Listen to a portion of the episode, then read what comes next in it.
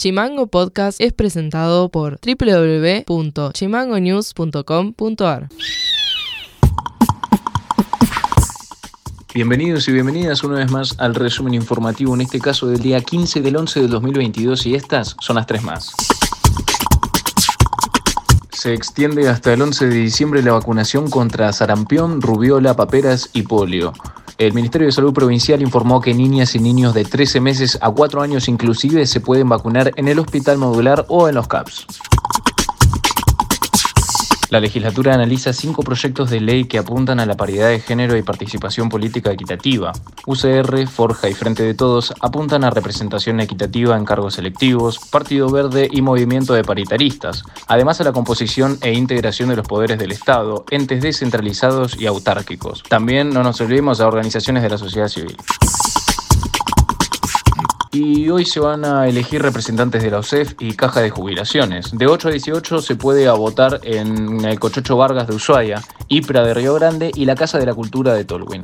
Se presentan cinco listas: la multicolor, la frente lila de SUTEF, lista azul de ATE, lista celeste y la izquierda. Noti Audio.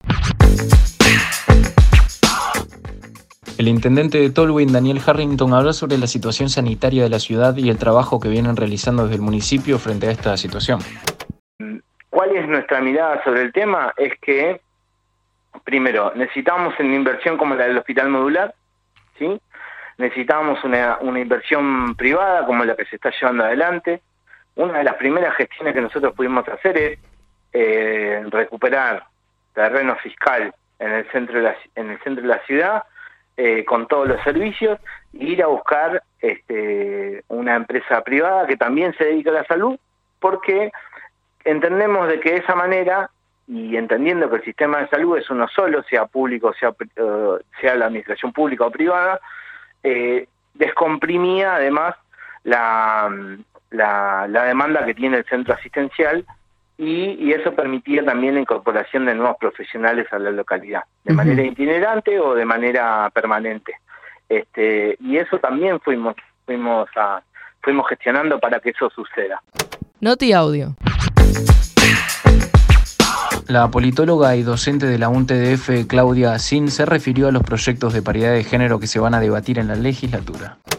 Hay nuevas modalidades que se dieron en la isla donde no solo ha aumentado la cantidad de chicos, o sea, prácticamente 6 cada 10, sino que la modalidad hizo que bajara la edad de promedio que teníamos, que era de 12 a 14 años, hoy mm, muchas veces la tenemos en 7, 6, entre 6 y 8 años. Epa, El trabajo nuestro es específicamente en la provincia de Tierra del Fuego, que es lo que llevamos adelante en la prevención desde el Ministerio de Educación. Ese es el efecto que nos ha dejado la pandemia, sobre todo por la incorporación eh, de este acoso a plataformas de aplicaciones de juegos.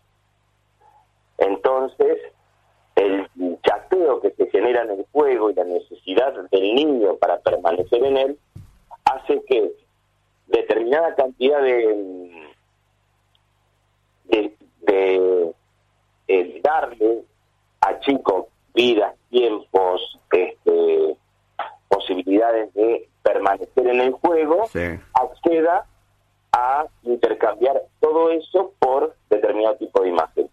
En este momento estamos pasando por eso, sobre todo por una plataforma que es muy conocida por todos, que se llama Roblox.